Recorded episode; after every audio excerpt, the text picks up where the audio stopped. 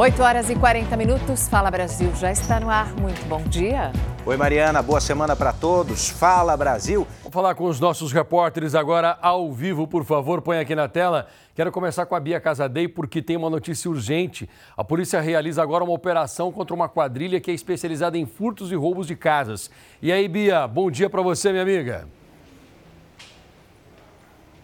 Bom dia para você também, passar exatamente. São quatro mandados de busca e apreensão, três de prisão e três pessoas já foram presas até agora, trazidas aqui para a delegacia de Cotia. Com essas pessoas foram apreendidos, olha só, todos esses objetos é, produto de roubo a essas residências. São máquinas de cartão, cartões de crédito, celulares e videogames também. O assalto mais recente, Passaia, foi na madrugada do último sábado. Três homens armados invadiram uma casa aqui em Cotia Cotia e fizeram cinco pessoas reféns. Entre elas, uma tem autismo. Segundo o delegado, esses suspeitos agem com bastante violência. Eles ameaçam a vítima o tempo todo. Os criminosos fizeram várias transferências bancárias e fugiram no carro das vítimas, levando vários objetos. A operação continua para localizar outros envolvidos com essa quadrilha especializada a roubos a residências aqui na Grande São Paulo. Passaia. Beleza, Bia Casadei, muito obrigado pelas informações por enquanto. Vamos falar com a Marcela Munhoz e estou vendo que tem árvore caída aí, uma grande árvore, hein, Marcela? Você fala de onde, minha amiga? Enorme passar. E a gente está na Avenida São Luís, bem próximo ao cruzamento com a Avenida Consolação. E dá só uma olhada no tamanho desta árvore que está impedindo a passagem de qualquer pessoa por aqui. Ela caiu ainda durante a madrugada, por volta da 1h40 da manhã. Por sorte, não pegou nenhum pedestre e nenhum carro que passava por aqui naquele momento. A gente percebe que agora os funcionários da prefeitura estão fazendo a poda devagar desta árvore, que, de acordo com o engenheiro, tem de 50 a 60 anos. Eu, inclusive, bati um papo com ele, ele explicou o seguinte, que essa árvore está quase que sem raiz e por isso provavelmente é que ela tombou aqui neste lugar. Então o trabalho agora vai ser longo, eles vão fazer a poda, a gente percebe que a árvore também ela está escorada ali numa sacada deste prédio que onde funciona um hotel e assim que eles conseguirem retirar todos esses troncos, eles vão liberar a via. Lembrando que está tudo interditado, então quem passa por aqui neste momento não consegue ter acesso a essa pista aqui a este lado da Avenida São Luís, apenas do outro outro lado, e não só os homens da CET, mas também da SP Trans estão aqui no local desviando esse trânsito porque o transporte público também teve que ser desviado. Então os ônibus que passavam por esta rua não estão passando por aqui, mas estão passando bastante próximo. É claro que o usuário também fica prejudicado, porque existe um trânsito mais carregado. Então o movimento aqui está bastante complicado, é intenso e a gente mostra tudo para vocês ao vivo, viu, Passaia? Volto com você. Beleza, Marcela, obrigado pelas informações por enquanto. Vamos falar dos ladrões em fuga que atingiram um policial militar de motocicleta agora? Tem mais informações numa reportagem atualizada do Marcos Guimarães. Observe só. O carro passa, esse carro está fugindo da polícia. E vem um outro motociclista, que é um policial militar, que não tinha nada a ver com essa ocorrência. Ele não estava junto com a viatura, mas ele que acabou atropelado. Vamos ver. Uma câmera de segurança flagrou a perseguição. Perceba que no centro da imagem há uma fila de carros num congestionamento. De repente, o som de sirenes. Um carro aparece em alta velocidade. Atrás dele, diversas viaturas. O motorista passa pelos carros, invade a pista contrária e atinge uma moto, onde está um policial militar. O PM e a motocicleta são arremessados. Mesmo assim, o motorista não para. Em seguida, as pessoas correm para socorrer o policial. O acidente foi muito grave, né? O policial foi arremessado, né, uma distância até razoável. Os três homens que estavam no carro foram presos em flagrante e nesse momento estão sendo conduzidos pela polícia militar. Eles que estavam no veículo dirigiram de forma perigosa por várias ruas da cidade de São Paulo, colocando em risco a vida de muitos motoristas e até mesmo do policial militar que foi atingido. Foram 15 minutos de perseguição, mas os três criminosos acabaram presos. Eles estavam neste carro aqui, olha só. Ele teve o para-choque quebrado e a frente também bastante danificada. Essa mulher estava voltando para casa com o filho quando o carro dela foi atingido pelos criminosos. Ela teve o veículo danificado. E aí eu escutei um barulho e a gente foi para frente do carro, né? E aí quando eu percebi, eles já estavam passando por nós e ficou meio o carro ficou bambeando, né? Eu não imaginei que poderia bater em mim, né? Então isso foi uma grande surpresa. Eu vou te mostrar agora onde vão parar muitos veículos roubados aqui em São Paulo. Zona Leste, a imagem é de lá. Um cemitério de carros numa rua com beco sem saída, Marcos. Inúmeras carcaças, viu, Passaia? Os veículos abandonados no meio da rua, apenas com a lataria, as carcaças. À esquerda do vídeo a gente tem as imagens captadas pelo helicóptero da Record TV hoje pela manhã.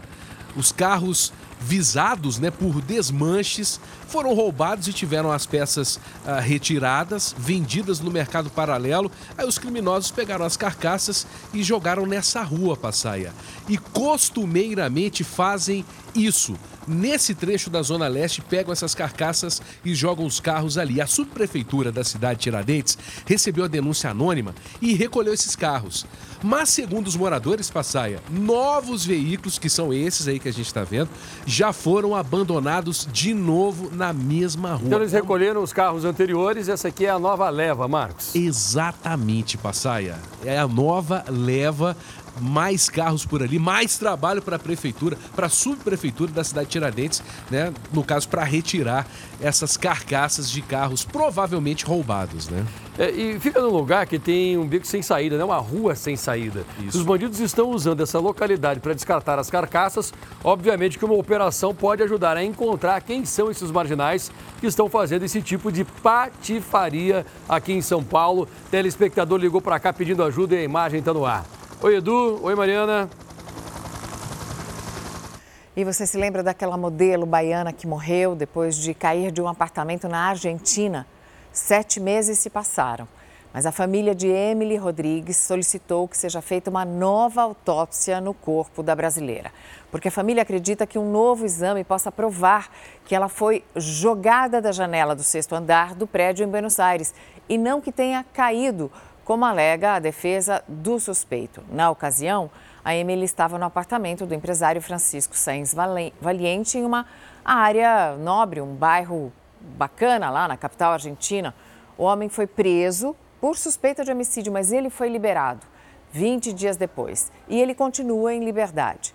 A Emily morreu aos 26 anos de idade. O assunto agora é a guerra no Oriente Médio. O exército de Israel diz que matou dezenas de combatentes do grupo terrorista Hamas nessa noite, durante uma nova operação terrestre na faixa de Gaza. Acompanhe as imagens com a gente, porque as tropas israelenses avançaram pelo menos 3 quilômetros para dentro do território palestino. É a chamada segunda fase da guerra, que entrou na quarta semana. De acordo com as forças de defesa do país, terroristas tentaram se esconder em barricadas, dentro de edifícios e também em túneis. Em um dos postos atacados por Israel nessa madrugada, havia mais de 20 integrantes do Hamas.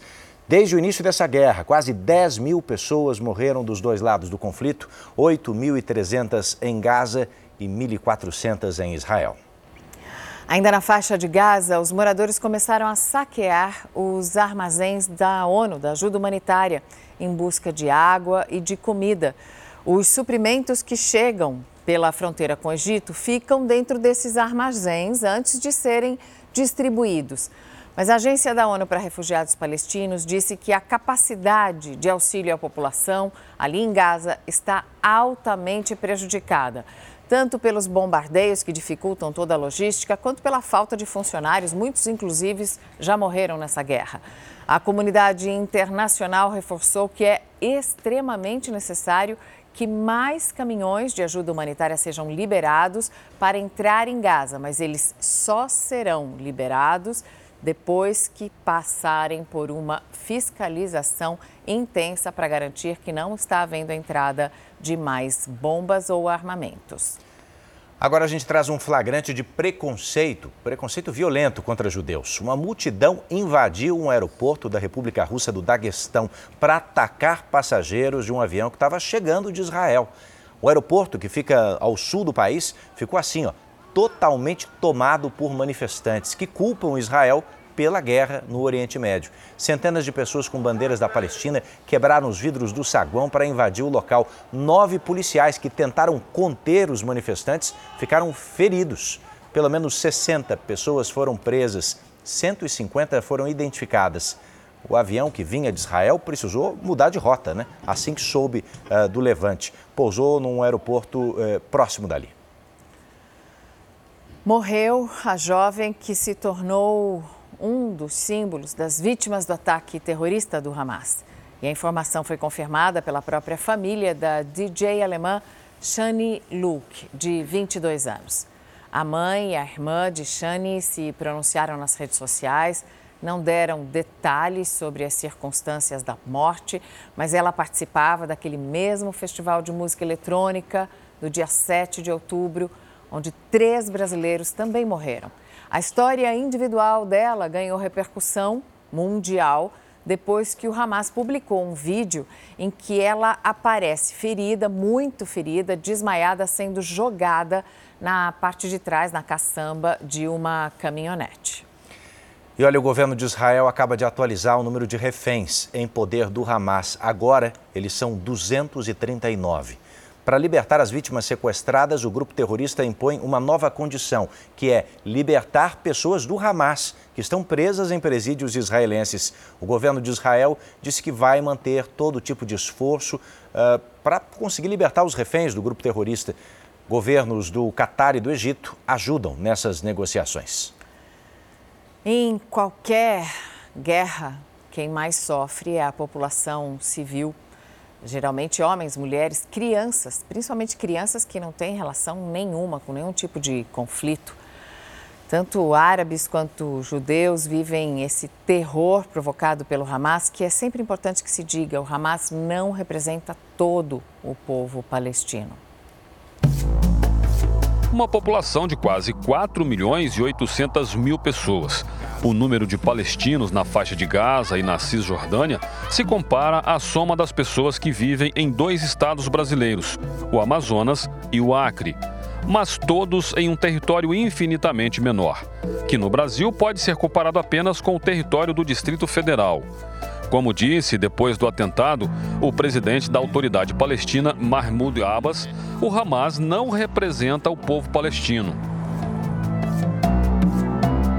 Esse o sentimento dos palestinos e da maioria da população de origem árabe aqui no Brasil. O Moussa, que está aqui com a gente, ele é libanês. Ele nasceu e cresceu ali na fronteira com a Palestina. Aliás, ele já viveu e vivenciou muitas guerras. Duas delas, inclusive, ele viu a família perder a residência e começar do zero. Há oito anos, ele já mora no Brasil, vive em São Paulo e tem um restaurante. Só que a cabeça continua no Líbano, principalmente porque os pais ainda estão lá. Moussa não aprova os ataques contra Israel. Eu não concordo com o terrorista que faz, que faz maldade ou mata civil, até ou mata é, outro povo, porque não tem direito. No restaurante dele trabalham dois palestinos que não quiseram gravar entrevista por medo de serem confundidos com apoiadores do Hamas. Moussa diz que palestinos, libaneses e até imigrantes do Marrocos, um país africano, têm sofrido ameaças aqui no Brasil porque há uma confusão sobre a origem das pessoas. Tem nada a ver o palestino, o muçulmano, o árabe com uma coisa que é terrorista, ou com Hamas, ou com jihad. Eu não apoio, ninguém apoia. Quem apoia o terrorista? Eles não acreditam em Deus, porque o que terrorista faz, Deus não aceita. Do lado israelense, os civis também sofrem. Estas imagens foram gravadas dentro de uma escola infantil em Israel. Elas mostram várias crianças dormindo. A porta do quarto é aberta e começa uma grande correria. São as professoras tirando todos do local. Nesse outro vídeo, as crianças aparecem brincando e se divertindo. De repente, outra correria e as professoras novamente saem com as crianças nos braços. Por um pedido das professoras, os pais e alunos não podem ter a identidade revelada. A escola fica na cidade de Ganetikva, a 10 quilômetros de Tel Aviv. A pressa é porque a sirene de alerta contra ataques terroristas havia tocado. Quando isso acontece, as crianças são levadas para um quarto usado em bombardeios. Nem todos os prédios escolares de Israel têm esse abrigo de segurança. Por isso, só as que têm estão autorizadas a funcionar nesse momento de guerra. A quantidade de, de alunos que foi liberado é a quantidade de alunos que cabem, que comporta dentro desse quarto. Né? A contagem deles para para saber quantas pessoas comporta é meio metro por pessoa. O quarto de segurança da minha escola, ele, ele sim é, comporta as 80 crianças. A brasileira Ellen é dona da escola onde os vídeos foram gravados. Ela e a irmã têm ainda uma outra escola. As duas mineiras de Belo Horizonte moram em Israel há mais de 20 anos. As professoras contam que, por causa das sirenes e das bombas, os bebês estão mais agitados e as crianças maiores, com dois, três anos de idade, se assustam com qualquer barulho. Estampam o ouvido e fala para, para, para, porque eles já sabem que é aquele momento que você vai pegar a criança com força, vai rápido, vai levar para o quarto de segurança. As filhas da Gisele já são adolescentes, mesmo assim, também estão traumatizadas. A Yasmin não gosta de falar sobre a guerra. A Yara diz que já precisou se esconder por conta dos ataques do grupo Hamas. No momento que acabou a escola, tipo, eu já estava no lado de fora da escola e começou a tocar. Aí eu precisei correr para esconder. Aí eu, eu entrei em um lugar perto da escola e fiquei lá. E há mais um agravante. Muitos homens e mulheres foram convocados pelo exército de Israel e tiveram que deixar os filhos com parentes. Em casos assim, as crianças não encontram os pais há dias. Eu tenho um bebê de oito meses que ele, a mãe amamentava e ele já tem uma semana que não vê a mãe. A mãe ela é um cargo alto no exército e o pai conseguiu é, dispensa porque eles não têm família para ficar com o bebê, não tem quem fique com o bebê.